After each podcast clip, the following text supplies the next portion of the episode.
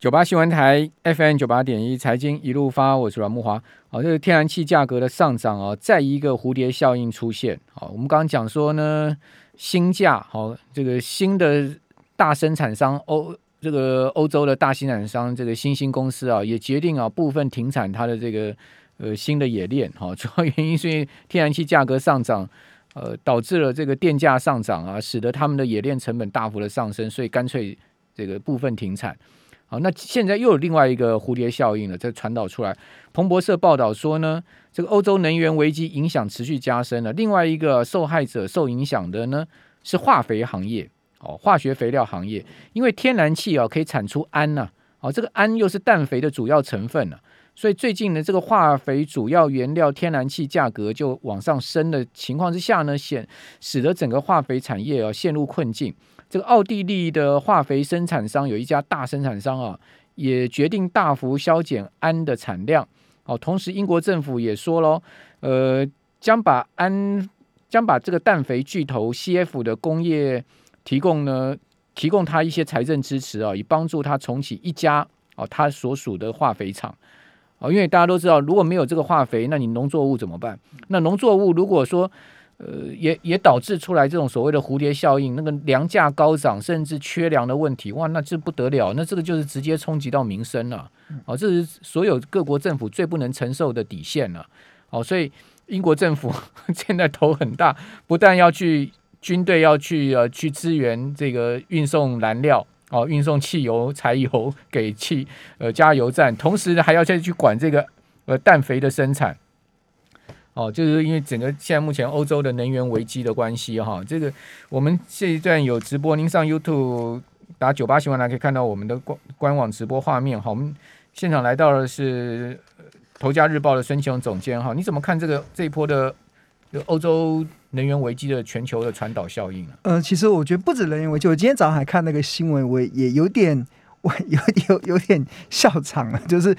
美国的肯德基啊，大家知道美国肯德基是卖炸鸡的嘛？他们最近也几乎到了快没有炸、没有鸡可以卖的一个状态。Nike 也快没鞋可以 卖了。Nike 呃，上周股价大跌嘛，哦，就因为它的财报不理想嘛，财测不理想，因为它那个越南断线呢。对啊，断呃，就是像麦当劳，麦当劳也在找其他的替代食材这样子。对，所以我觉得这一波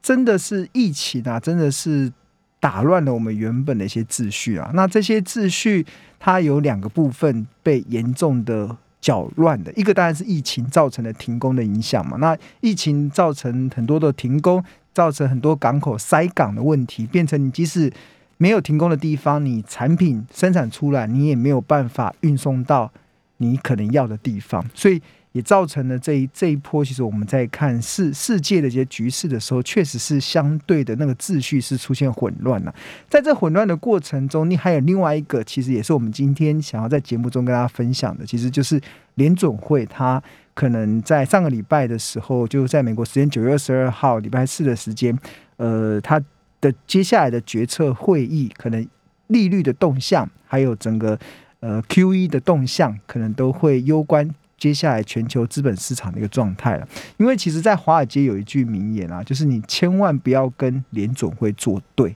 因为你永远赢不了他。那为什么华尔街会出现这样子的一个言论，或者是这样子的一个至理名言？其实就是因为，呃，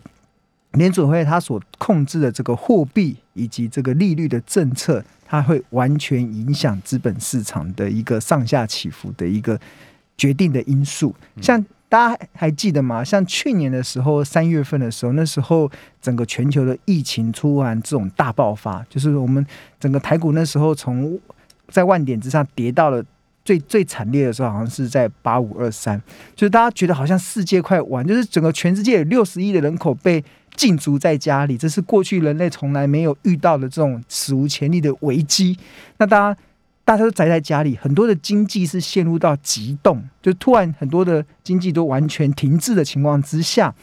那大家原本以为觉得，你看股市又是经济的橱窗，所以那时候股市跌的整个稀里哗啦的。但是一直到什么？一直整个股市是跌到了联总会宣布要实施 Q E 无上限的那一刻开始。所谓的 Q E 无上限，就是印钞票无上限开始。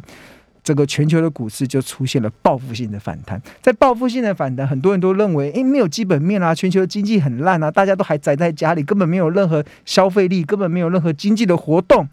但是股市就给你报复性的反弹。关键是什么？关键其实就是联总会寄出了 Q E 无上限，就你要印多少钞票，我都印给你。这个结果就带动了整个股市拉抬的一个效益嘛。那他的那一次的 Q E 无上限，其实是呃印钞票的规模啦，大概就是每个月大概是一千两百亿美金。就这只有就美国市场一千两百亿美金，一千两百亿美金折合台币大概是三三兆多。就每个月联准会。印向市场倒倒出印出三兆台币的钞票出来，那持续了一段时间呢，就从去年三月份、四月份、五月份，一直到到今年今年的一个状态，所以也造成联总会他在去年的三月份的时候，它的资产负债表中，它它的负债大概是四兆嘛，但是它现在现在已经上升到八兆多了，就是在短短的这。一年的时间，它印向市场印了四兆，超过四兆美金的钞票出来。那这个四兆美金折合台币就是一百，如果乘以三呢，大概就一百乘以三十，就是一百二十兆流窜到市场中。那这个流窜在市场中，它就会造成整个呃呃，你要想说联总会的这个。货币政策啊，它的这个印钞票政策啊，它的效益其实是会让整个全球的资本市场出现所谓水涨船高的效应。就是你要把全球的资本市场想成是一个水库，那这个水库的水啊的决定是来自于联准会的他们的动向，他们决定可以让放，就是可以。让这个水库进水，也可以决定让这个水库放水。那只要水库进水，那个水库就会水涨，就就会水就会涨起来嘛，水水水水就会上升。那水上升的情况下，就会造成船水涨船高的效。那那个船是什么？船就是各类的资产。这各类的资产包含了股市是一个是资产，包含了原物料也会是一个资产。所以我们现在目前看到现在啊，就是。现在全球的原物料也开始出现了这种蠢蠢欲动的一个状态，其实很大的一个关键，当然是一方面是因为疫情打乱了运输的一个一个运送的一些秩序，那另外一方面其实也很大的一个原因就是联总会印了这么多钞票出来，光美国联总会就印了超过一百二十兆台币的钞票出来，就会造成。钞票的购买力的下降，那就造成通货膨胀的上升。那通膨的上升，通常都会带动这些原物料股走出一个大波段的行情啊。所以我觉得我们在看，所以你觉得原物料股还没涨完吗？还没有，还没有结束。哦，这哎，你现在比较看好原物料的行情有哪一些？哦，原物料，我跟大家讲一个概述，因为我觉得这个还蛮有意思的。就是我前一阵子在做研究的时候，我拿中钢好了，中钢很多人就会觉得中钢涨完了没有？二零零二的中钢出完席之后表现也不好啊。对，中钢像它之前发了黑熊螺丝起子之后就没力了。那 中钢董事长像我们就用螺丝起子帮中钢上紧一下发条吗？我觉得很多人关心中钢它到底涨走完了没有。但你从基本面来看，中钢的董事长说他们接下来的业绩会越来越好。所谓的那个月是一个月的月，就是每个月会比每下上下一个月会比上一个月好，下下个月会比下一个月更好。所以业绩其实应该是会。往上走的，这是一个蛮明显的态势。但是股价，股价因为它已经先涨过一波了，像它去年年底的去年的时候的股价最低点大概在十八点三五元嘛，然后这一波涨到四十六点七五，所以它短短的大概几个月的时间，应该从去年的在一年多的时间，股价已经涨了一百五十四 percent 了，涨多了自然。它需要休息一下，休息都是为了走更长远的路了。那中钢它会不会上去，还是要关系这次的原物料行情有没有结束？那我的看法是还没有结束。原原所有历史上的原物料走多头的行情啊，它不会只有一季、两季或三季。它至少会走个一年、两年、三年的时间，所以才刚开始从谷底翻扬而已。但是谷底翻扬过程中，因为它这一年以来已经涨了一百五十四趴了，已经从十八点三五涨到了四十六点七五元，下来回档回回到三三十三四十块这边，我觉得都还算蛮合理的。那这个其实是可以去追踪的。其实我这边稍微稍微追踪一下全球这个原物料的这个行情啊。其实上一次的原物料的大多头行情，其实是开始于两千年那个时候。当时两千年开始，那时候美呃中国大陆它加入了 WTO，然后中国刚开始也进入到经济开始崛起的这个快速的阶段，所以造成中国大陆它本身对原物料的需求非常的强劲。所以后来两千年到二零一零年的时候，整个全球的原物料。就进入到所谓的多头循环。那这个进入多头的循环，其实中钢的股价其实它也是从两千两二零零一年时候的十二月份，当时是十一块，然后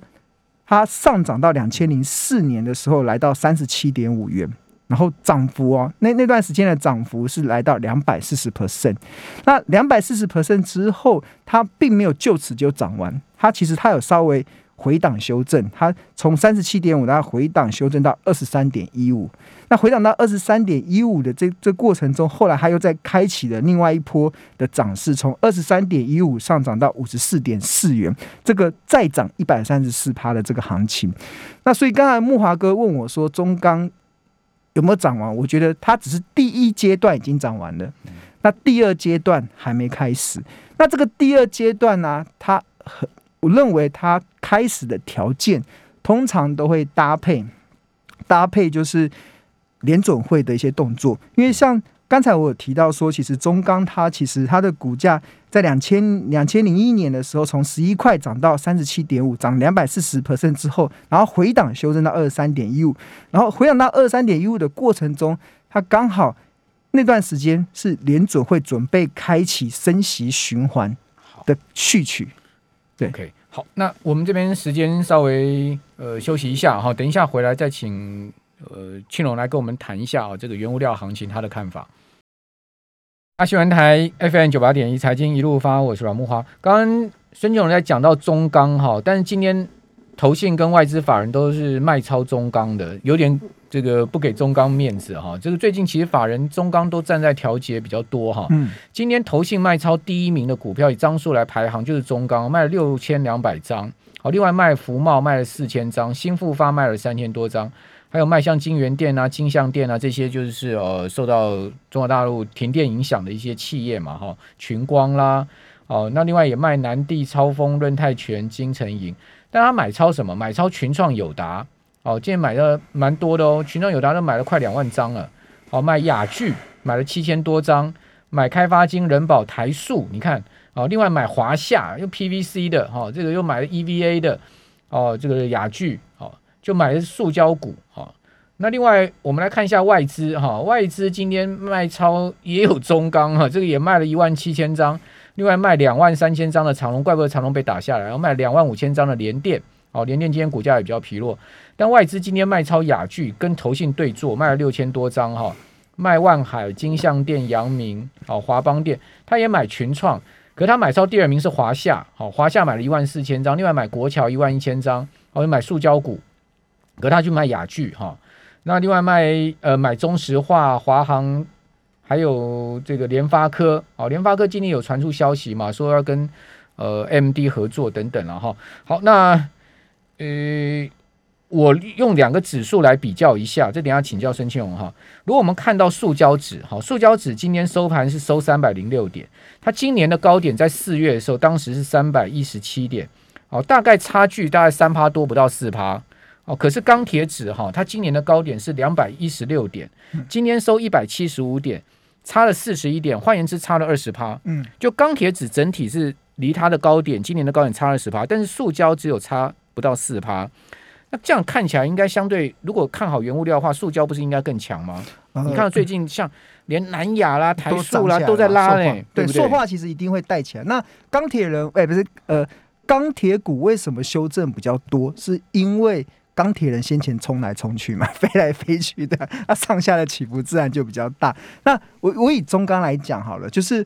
呃，我觉得同样的，我刚才我刚才在讲我的论述，就是我觉得中钢它还会有第二阶段的行情会起来，但是这个第二阶段可能需要好要要长时间哦，就是至少一两年的时间去做去等待。那相同的啊就是还有一两年，当大家大家都等到天荒地老，天荒地老。那重点就是我们在做投资的时候啊，你一定要我一直在讲嘛，投资的。你要能够赚钱，一定要买低卖高。就是当这家公司的股价，即使它基本面好，它涨到了昂贵价。其你基本上你还是得去做卖出的动作嘛，那你就要等到它跌到便宜的价时候你再来买。那我以中钢来讲，中钢其实像这样子的股票，像这种钢铁股或者是跟原料股，其实我个人的习惯是用股价净值比会去参考。那像中钢过去两百四十天左右的平均的股价净值比大概是一点四五倍，所以如果我们用这个过去两百四十天的平均的股价净值比当做它的一个中间值，然后往上大概。两倍左右的股价净值比，大概就是中钢昂贵的价格了，就是市场已经进入到昂贵疯狂的价格。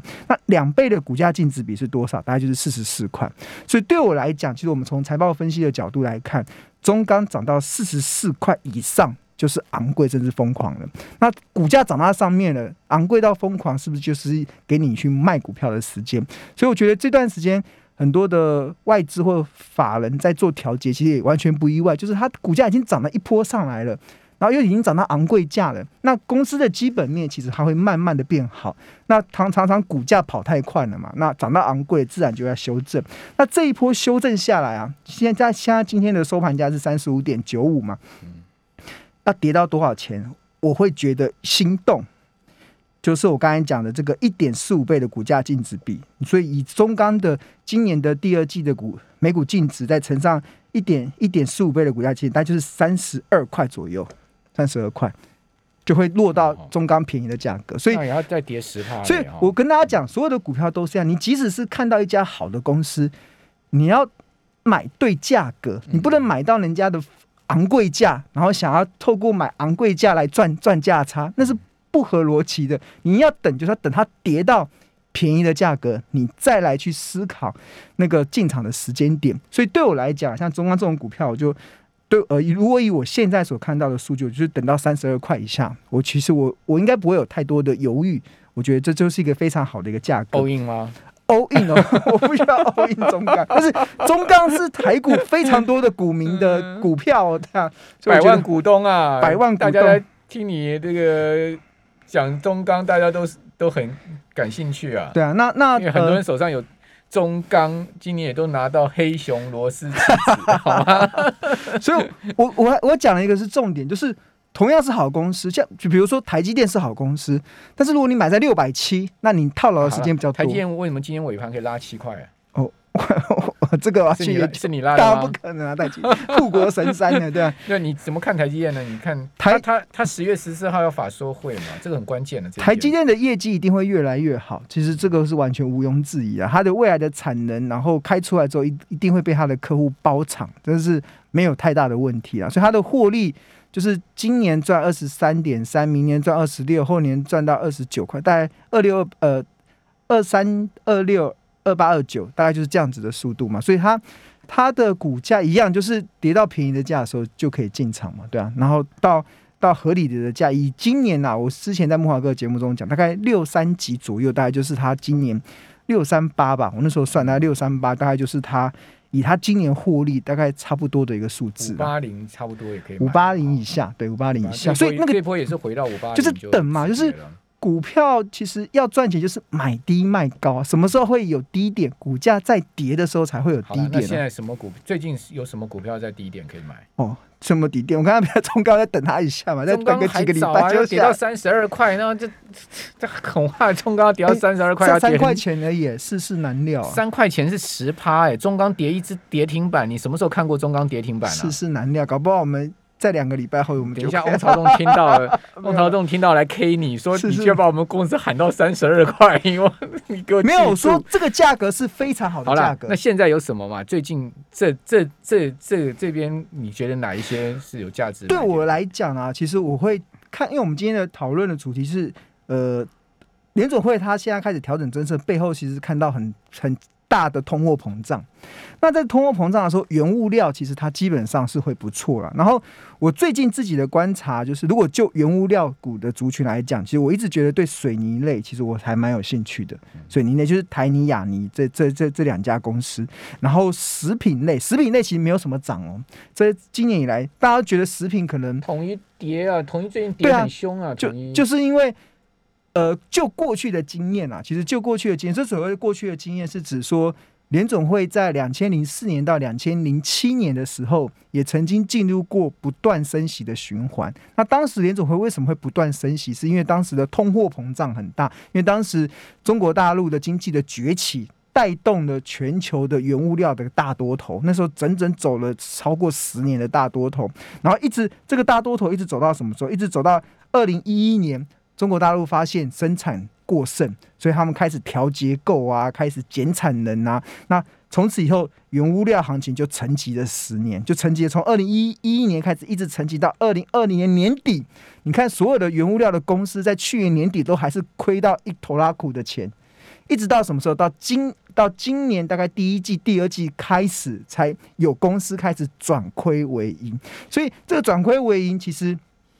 所以我说原原物料股它不可能在这一季两季就走完了，所以它一定还会有下一次的行情会期待。那这是下一次的行情，就是等嘛，等它。这波已经像中钢已经从十八块涨到四十，涨了一百五十，就回回到三十几块，我都觉得很合理啊。回到三十几块之后，再休息后再持续的上扬。那当然这是钢铁股。那我刚才提到说，上一次的那个联总会在升息的过程中，其实还会持续涨的，其实就是涨幅最大的台股中涨幅最大的就是两个族群，一个就是。水泥类股，在联准会升息的期间，它还是可以持续的上涨八十四趴。嗯，然后第二第二个类股就是食品类股，在联准会升息期间可以涨到七十七趴。但是那是过去的经验啊。但是我觉得现在目前看起来，其实像台泥好了，台泥的股价一直都落在我我个人都觉得是蛮合理的区，相对于很多的公司的股价都已经涨到了一些比较昂贵的价格，台泥还是一家。长期稳定获利，而且股价大概都在四五十块这边晃来晃去。它也没什么爆发力啊，不一定啊。你看到它的毛利率大概也都维持稳定，营收大概也差不多。像上半年，我我记得它营收是五百亿嘛，跟去年全年一千亿，它也差不太多嘛。呃，但是从如果从营收也没什么增，没什么增长，五十块涨到六十块，就相当于涨了二十趴，二十趴嘛。嗯，对啊，我觉得台泥如果到六十块，应该不为过。如果就我。长期对它的观察这样子，那但食品类股其实大家都觉得，像我觉得像那个大成那个鸡，它最近的股价也很弱，有回档比较多。对啊，回档很弱。我觉得有那个好像公布出来的那个第二 Q 不是很好。对啊，就是我跟大家讲，所有的好公司，它会创造出好价格，一定都是伴随着利空的讯息。没有利空讯，它怎么会有让你低阶的好价格？所以我觉得大家不要对那种。利空的消息过度解读，然后我就我觉得投资不需要落井下石，也不需要锦上添花，对啊，就是适时的去逆市场的去思考，或许都会有不错的表现。好，提供给我们听众朋友参考喽。